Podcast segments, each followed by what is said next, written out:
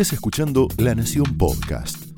A continuación, Alfredo Leuco analiza los sucesos del día en Palabra de Leuco. Porque son este, discursos que en estos momentos tienen definiciones yo también le quiero dar una opinión eh, desde el punto de vista editorial, qué es lo que estoy pensando respecto de lo que vimos recién de Máximo Kirchner. Y además no quiero, eh, no quiero dejar pasar algo gravísimo que dijo Máximo Kirchner hace unos días en Escobar. El príncipe heredero de la reina Cristina culpó a los medios de comunicación de ser caldo de cultivo para que la gente actúe así. Se estaba refiriendo al balazo que el diputado nacional Miguel Arias recibió durante el acto proselitista que se hizo en el interior allí, en la provincia de Corrientes. Con una irresponsabilidad sumamente peligrosa, acusó al periodismo crítico de fomentar que alguien haya disparado un arma desde las sombras. Máximo aseguró que el odio es el combustible que fomenta estos delitos y aberraciones que por supuesto son absolutamente condenables. Es cierto que el odio abrió una grieta inmensa en la Argentina, pero no fue una construcción del periodismo. ¿eh? El odio como arma política lo instaló el matrimonio Kirchner en la Argentina. Mire, me dedico al periodismo y al análisis político desde la recuperación de las instituciones democráticas en 1983.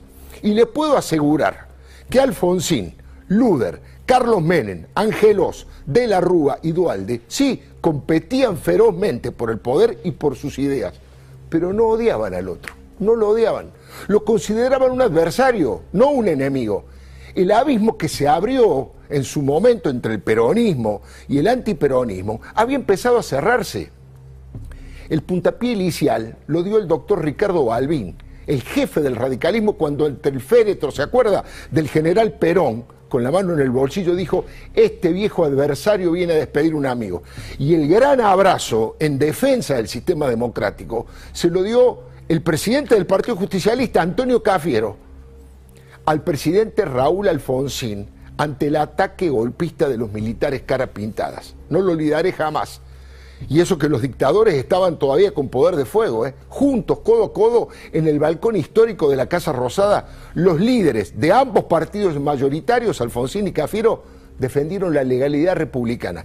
Esa herida histórica había empezado a cicatrizar no se había convertido en un romance, por supuesto, ni en un tercer movimiento histórico que los involucrara a todos, pero había convivencia pacífica, disensos, consensos, diálogos constructivos, y todo esto fue dinamitado por Néstor Kirchner cuando llegó a la presidencia y luego multiplicado por Cristina encontraron en un marxismo tardío y regresista y en las teorías de Ernesto Laclau la excusa para darle un barniz ideológico a sus características personales. Apostaron a la creación del enemigo, lo satanizaron, desempolvaron viejas palabras de gorilas, oligarquía y construyeron siempre sobre el conflicto.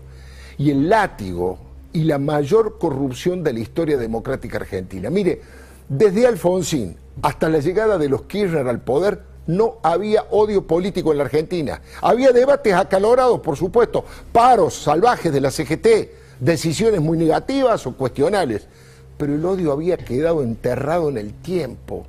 Ese contrato democrático de 1983 se convirtió en el mayor activo de la sociedad. Pero Néstor y Cristina vinieron por todo y para siempre, y no dudaron en fracturar nuevamente a los argentinos. Mire, de todos los pecados capitales que cometió el matrimonio Kirchner, tal vez este sea el peor de todos, el que más retraso y dolor generó en nuestro bendito país y el drama que más tiempo va a llevar poder superarlo. Abrieron nuevamente una herida atroz que nos va a costar al menos una generación, al menos, para poder suturar. Esta es mi verdad relativa e histórica, puedo estar equivocado, pero para mí el abismo fue parido, alimentado y mantenido aún hoy por los Kirchner. Insisto, me remito a los testimonios de los protagonistas de aquellos tiempos. No había odio hasta que ellos llegaron. La grieta no fue producto de los medios ni de los partidos políticos no kirchneristas.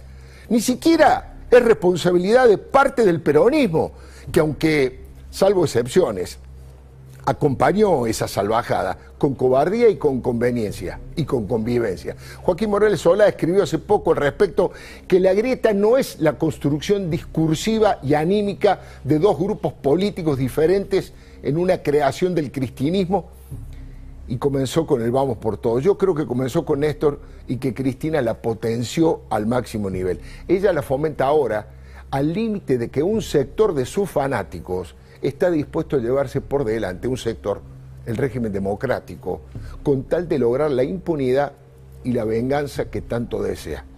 Cristina, y esto es lo más profundo que se va a dirimir en las próximas elecciones, es la confrontación en las urnas entre un modelo chavista que genera más pobreza y menos libertades y otro modelo republicano popular que quiere volver a la producción, el mérito y a insertarse entre los países que progresan y no entre los países que regresan, como Venezuela, Cuba y Nicaragua.